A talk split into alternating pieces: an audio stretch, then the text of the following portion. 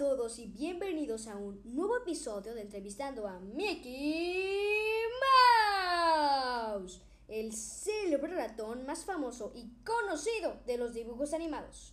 Con ustedes, Mickey Mouse.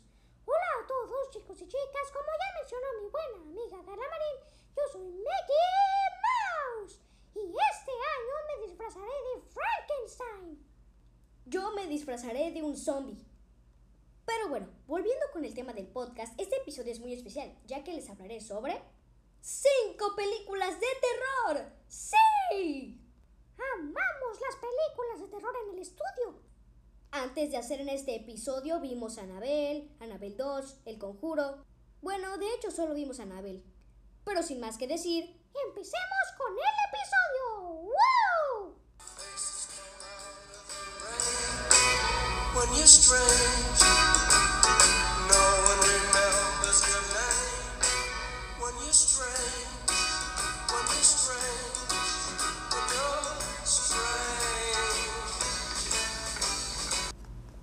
Tengo un poco de miedo por este podcast, pero estoy muy confiada de que les va a gustar mucho.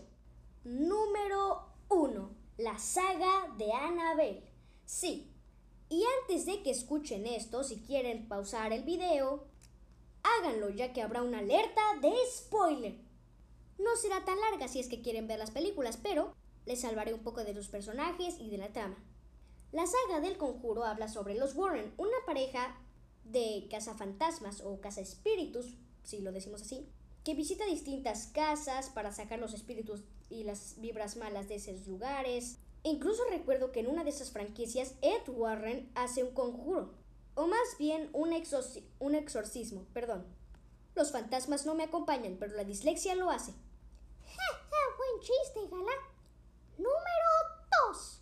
La saga de Chucky. Solo quiero aclararles que esta saga no es muy aterradora, pero si son de estómago sensible, no les recomiendo ver ninguna de estas películas. O si tienen una mente muy hiperactiva e imaginan cosas muy aterradoras. Cuando era más pequeña y veía una película de terror, me imaginaba un final alternativo, muy aterrador y sangriento, siempre que dormía.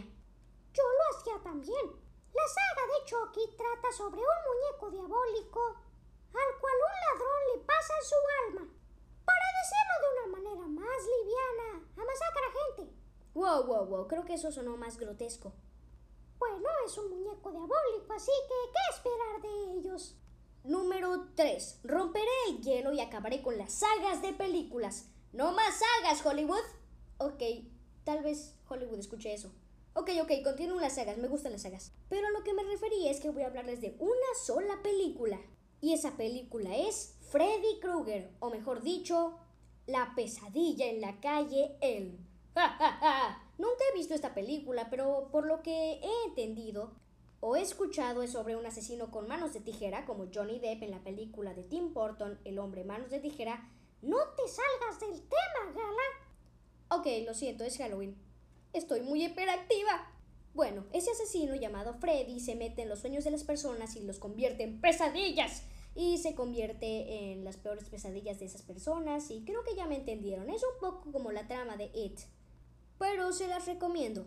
Número 4. ¡Eso! El payaso asesino. Basada en la novela de Stephen King, que por cierto ya tiene una secuela, nos narra la historia de Billy, un niño que perdió a su hermano porque se encontró con un payaso en la alcantarilla y desafortunadamente se lo llevó. Sí, hicieron un remake porque la película original es de los 80s o algo así. Es un poco grotesca, no se les recomiendo tanto, pero es buena. Número 5. La saga de Viernes 13. Perdón por continuar con las sagas, pero son algo divertidas.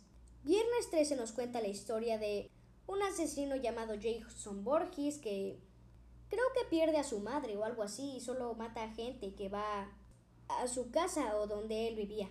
Es una saga extraña. Jamás he visto la película, pero me han dicho que Jason nunca muere. E incluso hicieron una película llamada Jason X, que era sobre Jason Robot, un Transformer o algo así. Tal vez nos entreguen una nueva cinta este año, pero no estoy segura. No les prometo nada. Y antes de que se desconecten, Queremos hacerles una recomendación. todas las películas de Tim Burton. Las películas de Tim Burton, si no me equivoco, no tienen secuelas, pero les recomiendo Beetlejuice, El joven manos de tijera, Una noche antes de Navidad o A Nightmare Before Christmas, que se titula en español El extraño mundo de Jack, es muy buena, la amo. Corpse Bride o El cadáver de la novia, que significa lo mismo. El gran pez no es necesariamente de terror, pero es de Tim Burton y las de Tim Burton son algo aterradoras. Yo recuerdo haber ido al museo de Tim Burton. Yo también. Fue muy divertido y aterrador.